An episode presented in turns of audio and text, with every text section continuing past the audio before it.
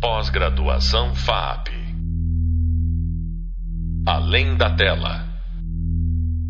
Olá, pessoal. Eu sou Humberto Neiva, professor da disciplina Distribuição e Lançamentos de Filmes, e nesse podcast conversaremos com uma convidada especialíssima, a Denise Novaes, que coordena duas grandes distribuidoras no Brasil.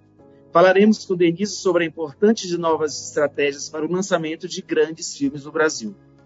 Denise Novaes é diretora de marketing da Warner Bros. Pictures Brasil, formada em Relações Públicas pela Faculdade Gasper Libero, iniciou sua carreira na primeira metade dos anos 90 e em empresas de publicidade. Em 96, começou a trabalhar para a Joy Ventures Fox Warner Brasil como assistente de marketing para as duas distribuidoras. Na ocasião, fez parte da equipe que lançou filmes como Titanic, Batman e Robin e Quem Vai Ficar com Mel.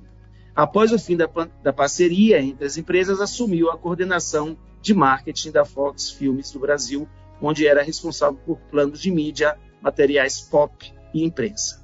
Em 2003, retornou à Warner, onde em 2005 foi promovida a gerente de imprensa e produções locais, sendo responsável por todo o planejamento e lançamento dos filmes brasileiros, como Zuzu Angel, de Sérgio Rezende, As Melhores Coisas do Mundo, de Laís Bodansky, e Os Penetras, 2012, de Andrusha Waddington. E atualmente também é diretora de marketing da Universal Pictures do Brasil. Ou seja, nós estamos falando aqui com uma pessoa né, que entende né, bastante do marketing. A assessoria de marketing é um lançamento de filme tem um papel de extrema importância, extrema importância, pois tornará aquela obra cinematográfica visível para a audiência. Denise, muito obrigado pela sua nossa, não tenho como agradecer a você, você ter um tempinho para conversar com você, já que você tem essa carga excessiva de trabalho. Então, muito obrigado. E eu queria que a gente começasse né, falando sobre qual é a importância da assessoria de marketing no lançamento de uma obra cinematográfica grande que você está acostumado a fazer. Oi, Humberto. Oi, todo mundo. Um prazer estar aqui. Pode me chamar sempre que eu vou. Já não é a primeira vez. Sempre vou ter um tempinho para vocês. É, eu acho que o marketing é chave no lançamento dos filmes, porque nós não somos quem fazemos os filmes, nós não somos os diretores, nós não somos os produtores, mas nós somos responsáveis sim para levar né, a, a, a, o que vai ser feito, o que as pessoas querem assistir e mais, né? Acho que é a grande chave de tudo isso, o que o brasileiro quer ver. Porque possivelmente a campanha que a gente faz aqui no Brasil é diferente que é feito na Itália, que é feito no Japão, que é feito na Austrália. Então a gente precisa entender muito do nosso consumidor, entender é, quais são os pontos altos, quais são os atores, quais são os temas. É, a gente precisa realmente entender muito da peça que o diretor fez lindamente e muito também do gosto brasileiro. Juntar as duas coisas e entregar o melhor comercial, o melhor outdoor, a melhor é, peça de, de mídia social, enfim. É, acho que o grande o grande desafio aí é assistir o filme, entender o que o diretor, o que o produtor quis passar, né, quis passar, quis com que a gente sentisse, mas ao mesmo tempo traduzir para o gosto do brasileiro. Me diz uma coisa, Denise, trazendo essa questão de você descobrir o gosto, como é que você faz isso? Você faz pesquisa, quando você tem um tema, de, como é que trabalha essa questão do marketing? A gente faz de tudo, Humberto. A gente faz pesquisa, a gente lê muito rede social, a gente é, quando vai pré, quando a gente faz as nossas pré-estreias, a gente mostra um trailer do próximo filme para entender qual é a reação das pessoas. A gente divide muito com é, informação, por exemplo, com as outras divisões dos estúdios. Então, ah, deixa entender como que foi Batman em produto. Deixa entender como foi Batman também é, em, em, no streaming, porque eu pego tudo isso para o meu próximo lançamento. Então, é de tudo um pouco. Pesquisa de consumidor, meios, mídia, o que está acontecendo, quais são as tendências no nosso país, né? Tem, é, são muito, muitos fatores. E assim, e a cada dia a gente vai aprendendo que tem uma nova ferramenta, né? A, sei lá, 10 anos, 15 anos, a gente não lia o que as pessoas falavam no Orkut, né?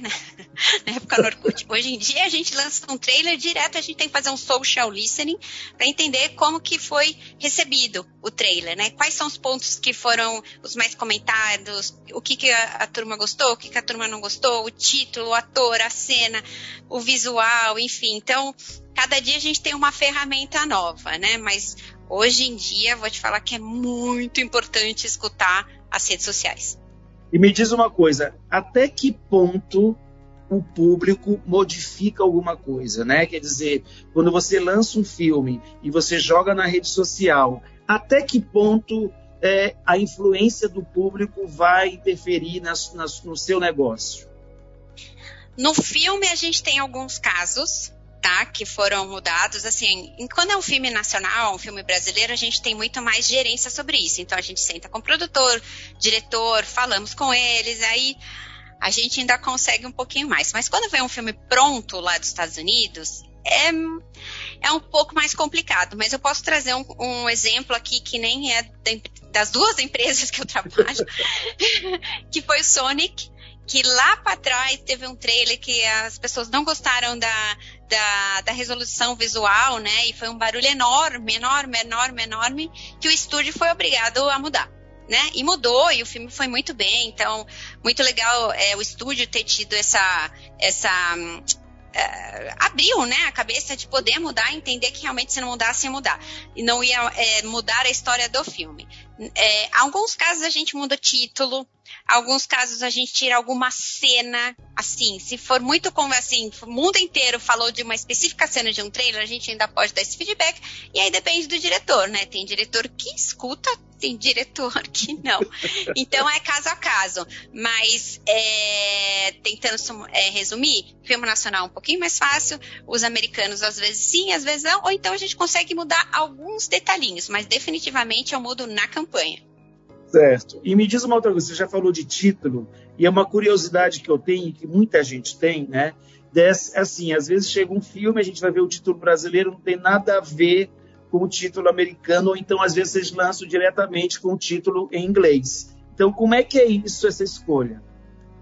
É também caso a caso, tá? Não existe um padrão, porque tanto a Warner quanto a Universal trabalha com diferentes produtoras e diferente diretor. E a gente tem que se adaptar ao gosto de cada um. Então tem produtor e diretor que falam, quero um título comercial, ponto.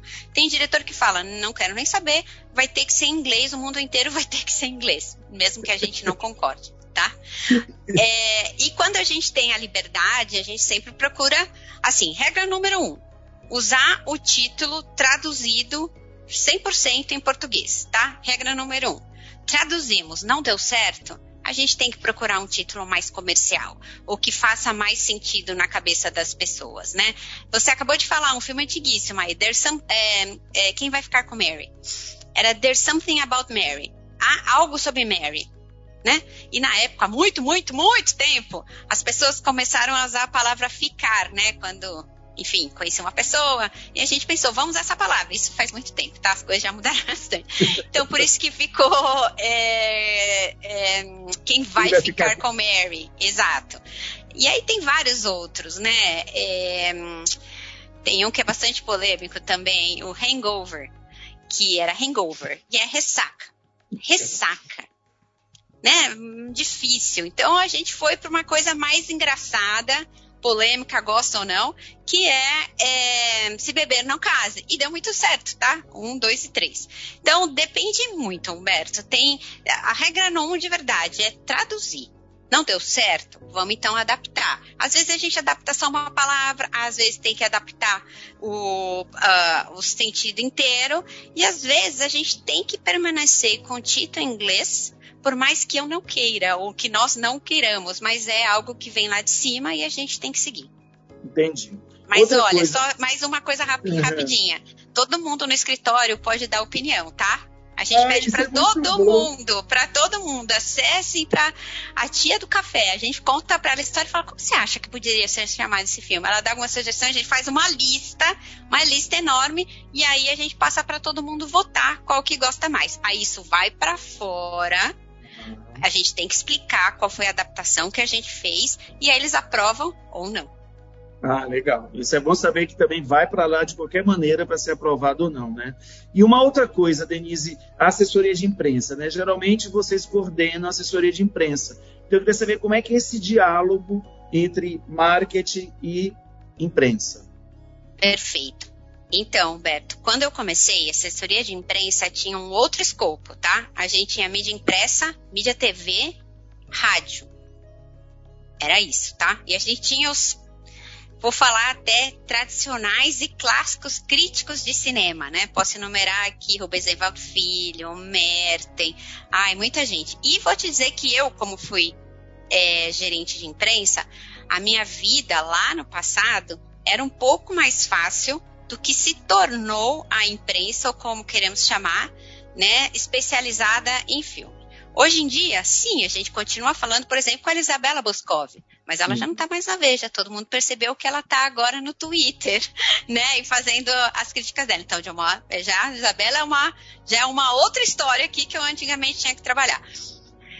Revista, basicamente, a gente tem uma outra, já não é mais a minha que jornal, né? Uma tristeza falar isso, mas eu tinha uma lista de, de críticos que trabalhavam em jornal, é outra história, né? Agora, aí a gente tem os digital influencers, a gente tem os bloggers, a gente tem os sites especializados. Então a gente teve durante esses últimos 15 anos se adaptar completamente nessa nova realidade e óbvio que a gente tinha que ter uma agência junto com a gente. Tá? A maioria dos estúdios tem a área de imprensa e uma agência de, de imprensa até para trabalhar a parte operacional, entrega de material, é, marcação de cabines, a gente sempre mostra todos os filmes, é, gostando ou não gostando, fale bem, fale mal, a gente sempre mostra, né? Então, para o nosso negócio, para filme, é extremamente importante que a gente tenha essa outra parte falando dos nossos filmes, seja um jornalista clássico, seja um influencer, seja um blogger, seja um site pop.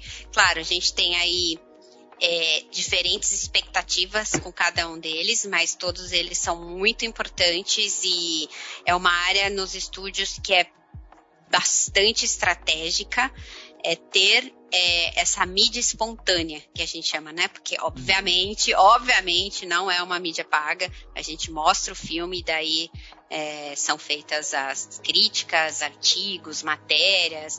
Então é eu posso te dizer que se não é, eu acho que até uma das áreas mais importantes, assim, de tudo que a gente faz em marketing, eu colocaria aí como a primeira, é realmente muito importante para a gente, tudo que o filme pode acontecer e ser reverberado através desse, dessas pessoas.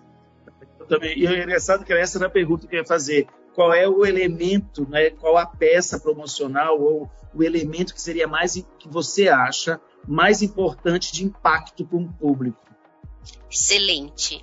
Olha, é, tem filmes que têm verbas enormes, tem filmes que têm verbas menores. Nesses menores, nem sempre a gente pode comprar mídia, né? Pagar mídia. Uhum. Então, a gente sempre vai contar com essa mídia espontânea, que é mostrar o filme e aí ter todas as matérias. Então, por conta disso, eu ouso dizer que é a área mais importante, porque o filme pode ser pequeno, grande ou médio, a gente sempre vai contar com jornalista, com influencer, com site para reverberar, né? Então, tem filmes, é, tem filmes que vivem sem a mídia e vão, porque vão no boca a boca, porque vão no texto, porque as pessoas leem.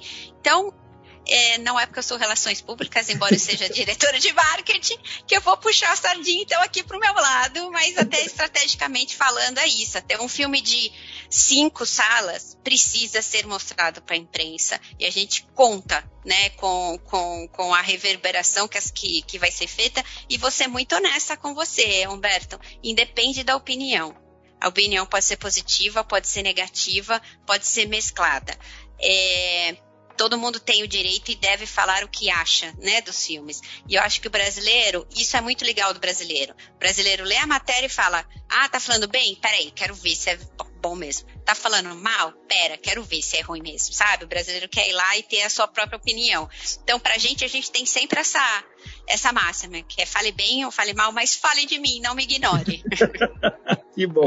Para a gente finalizar de perguntas, eu queria só saber o seguinte: como é que você está vendo esse Brasil e né, o mercado cinematográfico pós-pandemia? Hoje mesmo você está trabalhando de casa, né? Então, como é que você vê isso no mercado?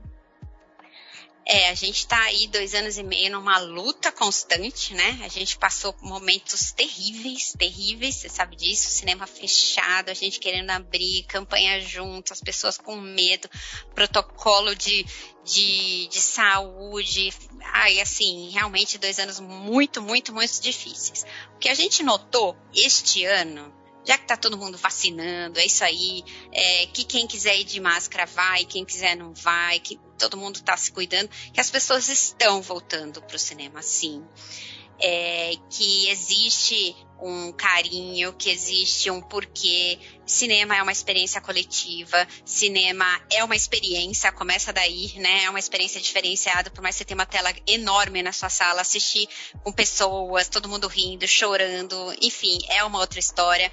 A gente, a partir de dessas férias agora, aqui, né, junho, a gente viu um grande, uma grande movimentação das pessoas de volta no cinema. Seja porque eram férias, seja também porque os títulos eram eram muito bons. A gente teve uma leva aí de filmes de blockbusters muito bons e mesmo outros filmes que não eram blockbusters e que as pessoas voltaram para assistir. Eu acabei de assistir aquele é, Tudo ao mesmo lugar, ao mesmo tempo. Eu sempre erro o nome do, do filme, tá? Mas que tá aí há semanas no, no, no, no, cinema, indo super bem, as pessoas falando. Então, não tô nem falando de blockbuster, não tô falando de Minions, não tô falando de Jurassic World, tô falando de um filme que é um filme que tem que ser visto no cinema também, que as pessoas voltaram. Então, a gente começa a ver um movimento de volta ao cinema. Temos muito, muito ainda o que trabalhar? Temos. Temos muito, muito o que trabalhar para reconquistar todo mundo. Mas eu já fico muito feliz que porque a pessoa foi lá assistir Minions, assistiu o trailer de um outro, quero voltar. A pessoa foi assistir Jurassic, viu o trailer de um outro, quero voltar. Foi assistir tudo ao mesmo tempo, ao mesmo lugar, acho que é isso. é, viu o trailer de outro, quero voltar. E aí se volta o hábito, né? Acho que a gente, o cinema é algo também de hábito, que a gente infelizmente, durante esses dois anos, teve que parar, né?